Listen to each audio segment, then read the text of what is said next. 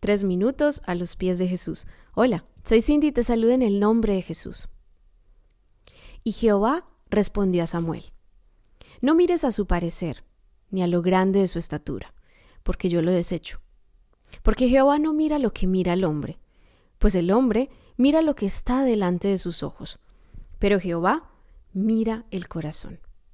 Esto está en primera de Samuel capítulo 16, versículo 7. El corazón son las intenciones, aquello oculto que solo la persona y Dios conocen. El corazón guarda el perdón o conserva el rencor. El corazón es lo que guía a la persona a tomar las decisiones más importantes de su vida en los momentos más cruciales que enfrenta.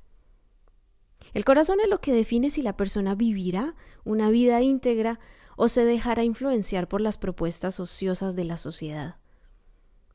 El corazón es el mismo ser, la esencia del individuo, la fuente de sus pensamientos, acciones y deseos.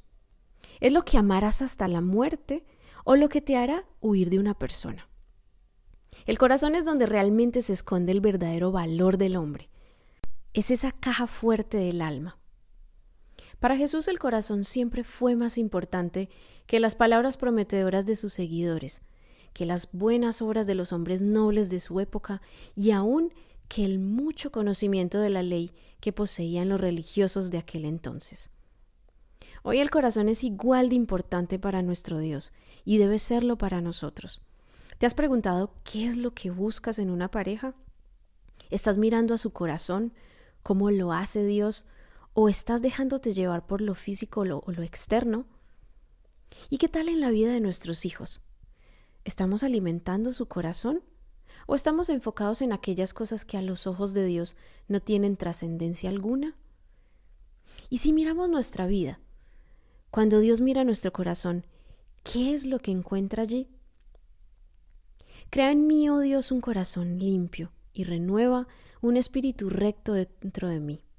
Dice Salmo 51.10. Y estas palabras eran las palabras del rey David, un hombre que tuvo un corazón de acuerdo al corazón de Dios. Y hoy estas palabras pueden ser también tuyas y el anhelo de tu vida. Por eso te invito a que oremos hoy juntos.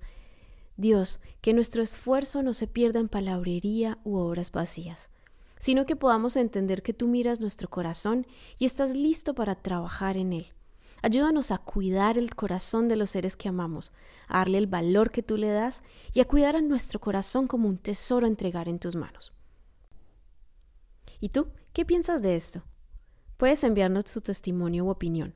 Visítanos en iglesialatina.com. Que tengas un día muy bendecido.